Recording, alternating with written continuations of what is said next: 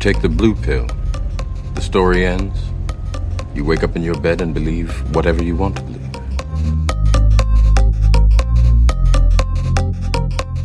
¿Qué tal? ¿Cómo estáis? Muy buenas. Bienvenido a Soma, tu dosis de no ficción. Seleccionamos para ti los mejores libros transformándolos en cápsulas concentradas de audio con las mejores ideas del texto para que las disfrutes en cualquier momento. Ya no hay vuelta atrás, la píldora de hoy empieza en 3, 2, 1.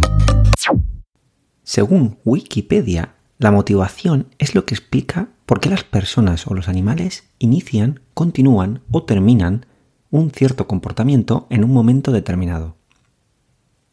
En la época de las cavernas, el hombre tenía pocas preocupaciones aparte de su propia supervivencia.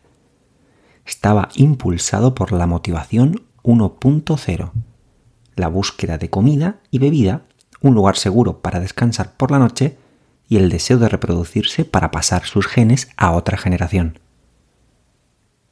Hace tan solo unos pocos siglos, estas eran las fuerzas motrices que impulsaban hacia adelante a la humanidad. A medida que las sociedades humanas se hacían más complejas, poco a poco esto empezó a cambiar. El punto culminante llegó con la industrialización. Los ciclos de producción cada vez más complejos llevaron al hombre a buscar nuevas fuerzas internas en la búsqueda de mejora de rendimiento. Aparece de esta manera la motivación 2.0 o motivación extrínseca, basada en principios de recompensa y castigo por parte de un tercero. Es también conocida como el palo y la zanahoria. Este tipo de estrategia busca que las recompensas refuercen el comportamiento deseado. De esta manera, con la perspectiva de cobrar un plus salarial, los obreros transportarán más carbón y los trabajadores del conocimiento serán más eficaces y rápidos en responder los correos electrónicos. El castigo, por el contrario, busca prevenir un comportamiento no deseado. Ante la posibilidad de una sanción, es menos probable que el obrero llegue tarde o que el trabajador del conocimiento dedique las horas de trabajo a jugar al buscaminas, en lugar de avanzar en un proyecto importante para la empresa.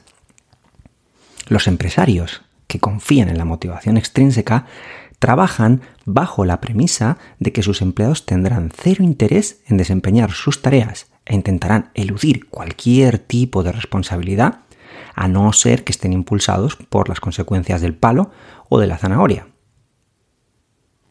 Este tipo de enfoque hace que no quede otra opción que mantener una estructura de dirección y supervisión estricta en todo lo que hacen a diario.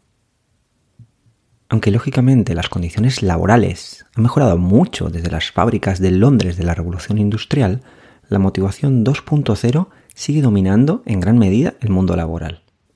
Muchos directivos están convencidos de que cuando se trata de motivar a sus empleados, el único factor importante es el uso de recompensas y sanciones, y por lo tanto administran a sus trabajadores según este principio. Esto lamentablemente no solamente afecta al mundo empresarial y es algo que viene de mucho más atrás. El sistema educativo tradicional se basa en gran medida también en este principio.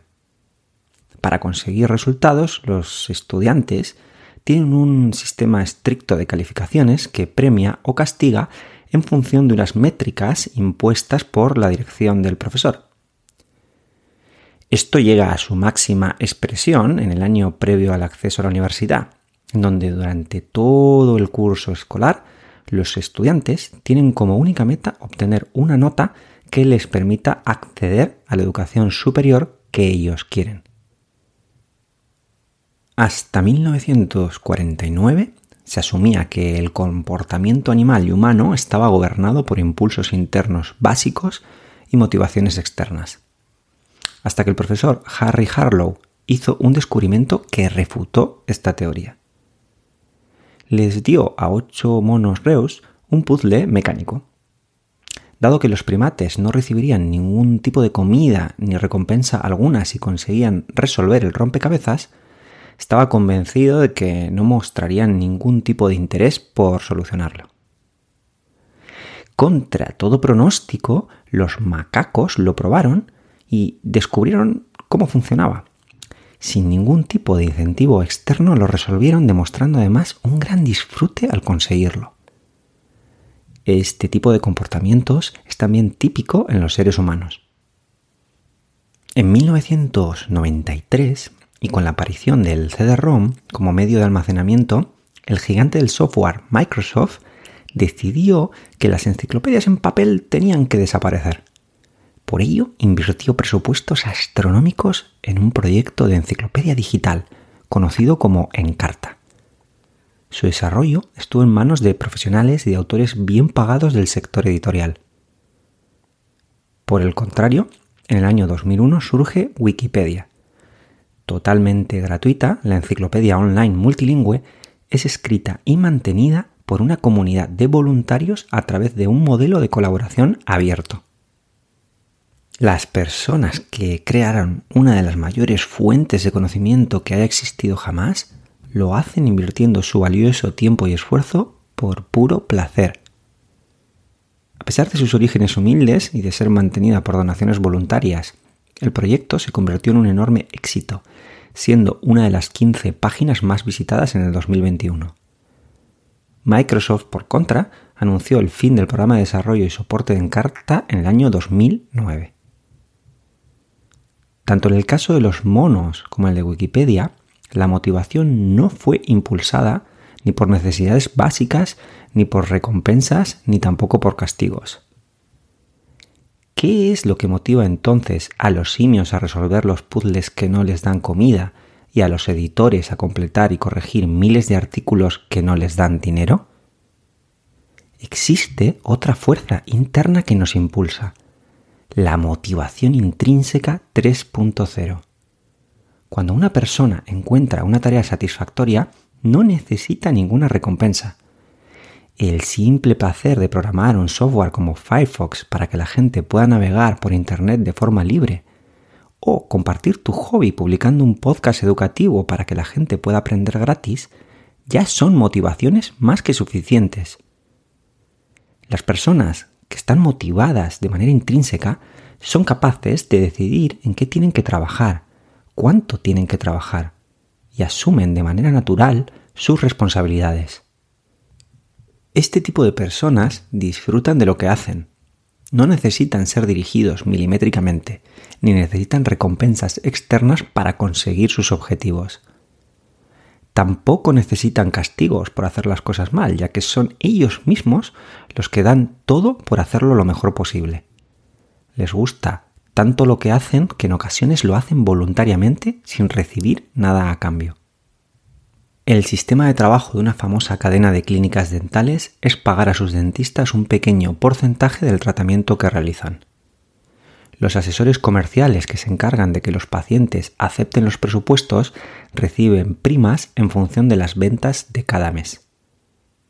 A priori, uno podría pensar que como los empleados están motivados por dichos incentivos externos, el resultado final será unos pacientes más satisfechos. Nada más lejos de la realidad. Como los dentistas ganan poco dinero por cada tratamiento, en muchas ocasiones se ven obligados a realizar un gran número de tratamientos en el menor tiempo posible. Los comerciales, por otra parte, tienen como único objetivo que los pacientes acepten el tratamiento más alto posible para recibir mejores primas. Esto crea una cultura de empresa en donde la única motivación que los trabajadores tienen en mente cuando trabajan es dinero, muy por encima de su vocación y la motivación intrínseca de realizar bien el trabajo mejorando la salud de sus pacientes. El resultado final este tipo de empresas necesitan tener personal específico para atender un gran número de pacientes insatisfechos. Y además invierten ingentes cantidades de dinero en marketing externo para garantizar la entrada de nuevos clientes. Ofrecer zanahorias puede ser perjudicial en muchas ocasiones. Veamos el ejemplo de un test de agilidad realizado en la India.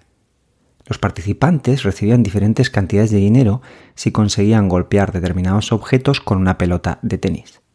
Sorprendentemente, aquellos que recibieron mayores cantidades de dinero obtuvieron peores resultados. En este caso, la presión de una recompensa tan alta aumentó muchísimo la presión sobre los participantes, que no solamente no mejoraron su rendimiento, sino que lo empeoraron. En otro experimento, los participantes tenían que encontrar una solución al famoso problema de la vela y la pared de Gestalt-Dunker. En la prueba, el participante debe resolver la siguiente tarea. Cómo fijar una vela a una pared, que es un tablero de corcho, y encenderla sin que la cera de la vela caiga sobre la mesa que se encuentra debajo. Para hacer esto, solo se pueden utilizar los siguientes elementos, además de la vela, claro una caja de cerillas y una caja de chinchetas. La solución es vaciar la caja de chinchetas y usar una de ellas para clavar la caja a la pared, poner la vela encima de la caja y encender la vela con las cerillas. Te dejo un enlace a la imagen en las notas del podcast por si quieres verlo más gráficamente. Resulta que este puzzle necesita de un pensamiento creativo para resolverlo de manera rápida. Aquí también a algunos de los participantes se les ofreció dinero por resolver el problema lo más rápido posible. En lugar de inspirarlos a pensar de forma creativa, la promesa de una recompensa nubló su ingenio. Como resultado, antes de dar con la solución correcta, intentaron pegar la vela a la pared con una chincheta, pero sin utilizar la caja. Otros intentaron derretir un poco la vela y utilizar la cera como adhesivo para pegar la vela en la pared. Lógicamente ninguno de estos métodos funcionó. Este grupo de personas tardaron mucho más tiempo en dar con la solución al problema que los que se les prometió nada a cambio y tuvieron que resolverlo solo por el mero placer de encontrar la solución. Aunque el palo y la zanahoria puede ser efectivo como incentivo en el caso de tareas rutinarias como las que se realizan en cadenas de montaje, en el caso de trabajos que requieren un mayor grado de creatividad o compromiso, este tipo de estrategias puede llevar a comportamientos menos creativos y originales con una notable reducción del rendimiento y la calidad. Los niños a menudo demuestran un gran entusiasmo en su esfuerzo de conseguir pequeñas metas. Juegan y exploran con una curiosidad infinita, probando todo lo que está a su alcance, buscando comprender el mundo que les rodea. Con gran placer utilizan todos sus sentidos, manos, boca, ojos y oídos para aprender cualquier cosa están motivados de manera intrínseca a unos niveles extremadamente altos. Muchas veces con los años vamos cambiando progresivamente y nuestro impulso de buscar desafíos y novedades disminuye. Poco a poco dejamos de tener esa gran intensidad para mejorar nuestras habilidades. ¿Qué nos va pasando que perdemos poco a poco la motivación? La motivación intrínseca se pierde gradualmente a medida que nos exponemos a un mundo en donde prácticamente todo se apoya en la motivación extrínseca. Para demostrarlo, en un experimento los científicos les pidieron a un grupo de niños que hicieran un dibujo. A algunos niños se les prometió que se les daría un premio si conseguían terminar el trabajo y a otros no. Todos se pusieron a dibujar. Posteriormente se les volvió a pedir que realizaran otro dibujo pero en esta ocasión ninguno de los dos grupos recibiría nada a cambio. El grupo que anteriormente no había sido premiado mostró el mismo entusiasmo y placer en volver a dibujar. Por el contrario, los niños que previamente habían recibido una recompensa se negaron en rotundo a dibujar a cambio de nada. La promesa de algo a cambio había destruido su motivación intrínseca. Habían aprendido a dibujar solo por una recompensa. Siguiendo este tipo de patrones, las recompensas condicionales del tipo si haces esto luego obtendrás otra cosa gradualmente eliminan la motivación intrínseca de muchas actividades. Como ocurre en los niños, nosotros también estamos movidos por nuestros deseos internos de aprender, descubrir nuevas cosas y mejorar. El entorno que nos rodea nos enseña que si no nos portamos bien, estudiamos duro y trabajamos hasta la extenuación, obtendremos el favor de nuestros cuidadores, buenas notas para acceder a la universidad y una buena nómina en el banco. Poco a poco, en el camino hacia la edad adulta, aprendemos a hacer las cosas por una recompensa, perdiendo el placer de hacerlas moviéndonos por nuestros impulsos interiores que surgen de la motivación intrínseca. Por suerte esto no ocurre con todos los adultos. Fíjate en los jugadores de baloncesto que siempre están buscando aumentar sus porcentajes de tiro, los programadores que buscan crear programas más eficientes y los fotógrafos apasionados que saben que su mejor foto todavía está por llegar. Todos tienen en común un componente fundamental eh, de la motivación 3.0, el deseo interno de intentar aproximarse lo más posible a la perfección. Saben que nunca la van a conseguir, pero la búsqueda les permite mejorar en un área que es importante para ellos, llevando con pasión su compromiso para conseguir determinados objetivos. A pesar de esto, el 50% de los trabajadores en Estados Unidos declaran no sentirse comprometidos con sus trabajos. Se dedican a realizar sus obligaciones, pero lo hacen con la cabeza baja, sin una pizca de pasión. Esto ocurre porque muchos de ellos están infravalorados en sus trabajos y tienen pocas oportunidades de desarrollarse y evolucionar. Esto frena el impulso natural de los seres humanos por intentar mejorar, algo crítico para alcanzar altos niveles de compromiso en lo que estamos haciendo. La gente creativa con tendencia a la mejora continua frecuentemente trabaja en un estado de flow, como ya profundizamos en el Soma número 2. Esto significa que enfocan la tarea con un alto grado de concentración, perdiendo totalmente la percepción del paso del tiempo, inmersos por completo en aquello que están haciendo. El estado de flow no puede darse durante muchas horas, sino que ocurre de manera esporádica. La búsqueda de la mejora continua hace que al dominar una tarea estas personas busquen aumentar ligeramente la dificultad, sin que ésta llegue a ser frustrante, renovando de manera continua este estado mental.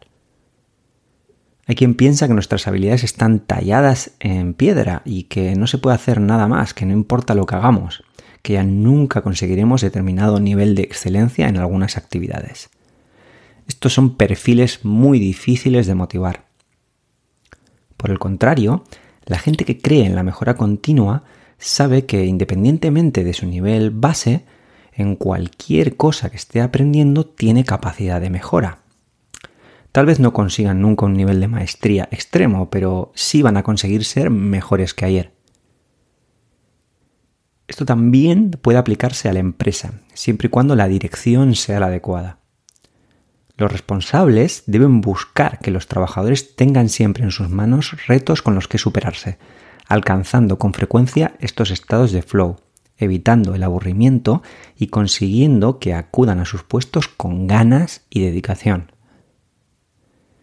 Ya seas tú un empleado o te encargues de tareas directivas, debes recordar que es importante tener la mente abierta sabiendo que la perfección es algo que jamás vas a alcanzar. Pero debes ser ambicioso con el objetivo de acercarte a la excelencia lo máximo posible y así mantener altos tus niveles de motivación. Para analizar mejor qué cosas motivan a los jóvenes, un grupo de investigadores en psicología preguntaron a recién licenciados de la Universidad de Rochester cuáles eran sus prioridades al terminar la carrera. Muchos de ellos se centraron en objetivos externos como ganar mucho dinero o conseguir fama y prestigio. Otros estaban más motivados por marcadores internos, como trabajar en algo que les guste y les permita desarrollarse personalmente.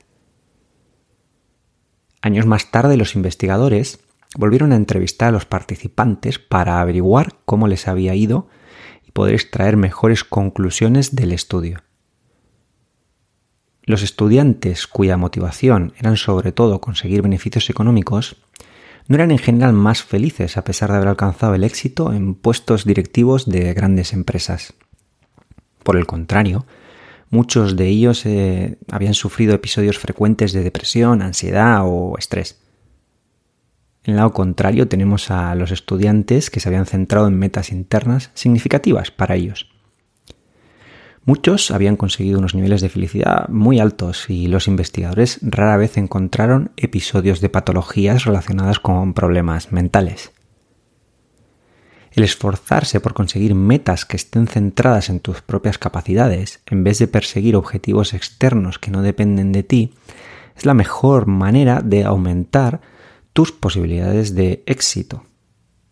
Si encima de esto están además alineadas con valores que son importantes para ti, la motivación estará siempre garantizada, ya sean actividades relacionadas con tu trabajo o aquellas que realizas de manera voluntaria. Después de todo lo que has aprendido hoy, no te sonará raro que algunas empresas hayan optado por un liderazgo basado en controles menos estrictos para sus empleados, confiando en su propia motivación intrínseca en proyectos que quieran llevar a cabo. Google, por ejemplo, permite que sus trabajadores dediquen el 20% de su jornada laboral a trabajar en proyectos que surgen de sus propias ideas innovadoras.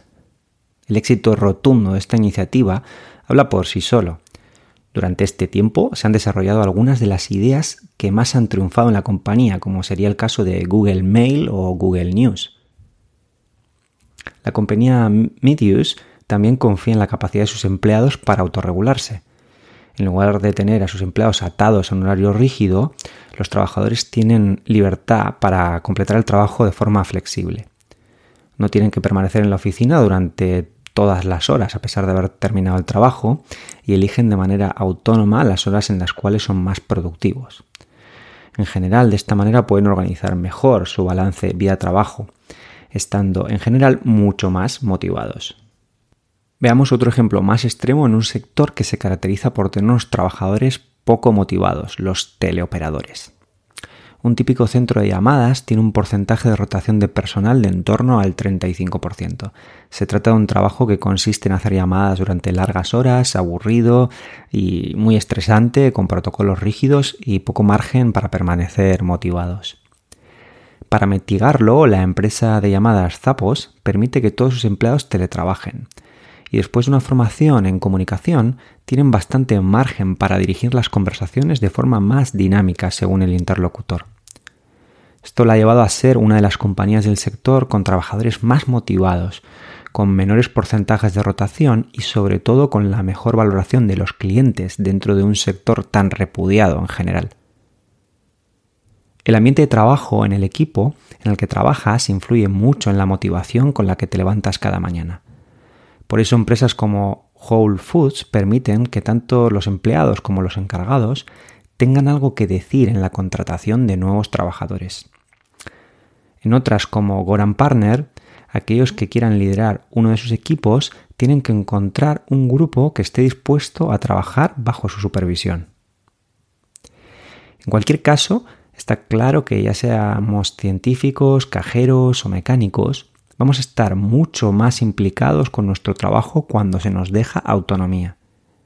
Algunas personas prefieren tener más poder de decisión sobre su horario, otros en la manera en que organizan el trabajo y otros en la formación de sus propios equipos. Esta capacidad de decidir aumenta la probabilidad de satisfacción en el trabajo y disminuye significativamente la propensión tan extendida hoy en día de tener trabajadores quemados. La motivación intrínseca no es un secreto, pero muchos negocios todavía no se aprovechan de las grandes ventajas que aporta. En muchas empresas la motivación se sigue basando casi exclusivamente en factores externos. Utilizan recompensas que funcionan a modo de zanahoria colgada delante de un burro. Este tipo de enfoque genera pasividad y letargo en el ambiente laboral. Está ampliamente demostrado que los trabajadores están mucho más motivados cuando les impulsan factores intrínsecos, alcanzando altos niveles de productividad que benefician a toda la empresa. Este tipo de cambio debe lograrse poco a poco. Lo primero, predicando con el ejemplo.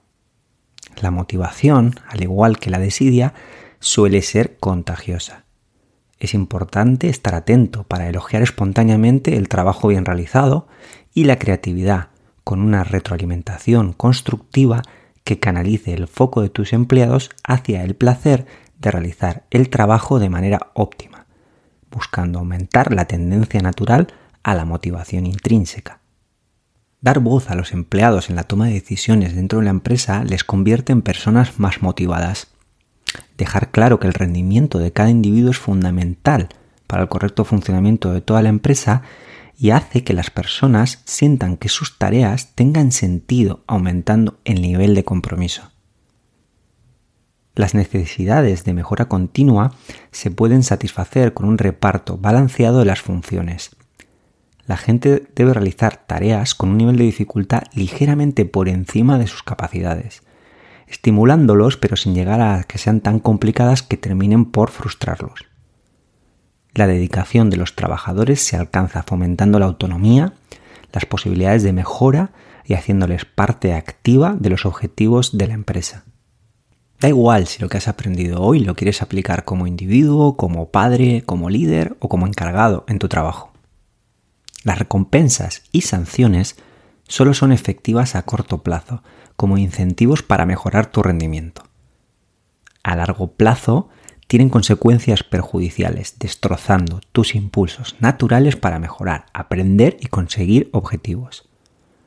Entender esto supone romper con paradigmas fuertes que se han ido impregnando en tu subconsciente desde que eras un niño.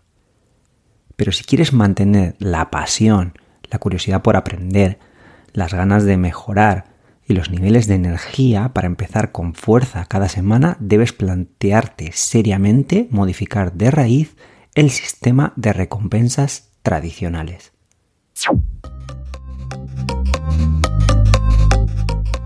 Hasta aquí la cápsula de hoy. Si te ha gustado y quieres saber más, te recomiendo leer el libro completo. Drive, la sorprendente verdad sobre lo que nos motiva, de Daniel Pink. Se trata de uno de los pensadores contemporáneos más provocativos, reputados y leídos. Es autor de varios libros que han vendido millones de ejemplares en todo el mundo y que han sido traducidos a más de 30 idiomas. Estamos también en Instagram como Soma Nonfiction, en donde publicamos contenido relacionado con cada episodio de Soma. Si te ha gustado el episodio y quieres contribuir a que más gente lo disfrute, no dudes en compartirlo con tus amigos o en tu red social favorita. Gracias por escuchar y hasta la siguiente dosis. You take the red pill, you stay in Wonderland. and I show you how deep the rabbit hole goes.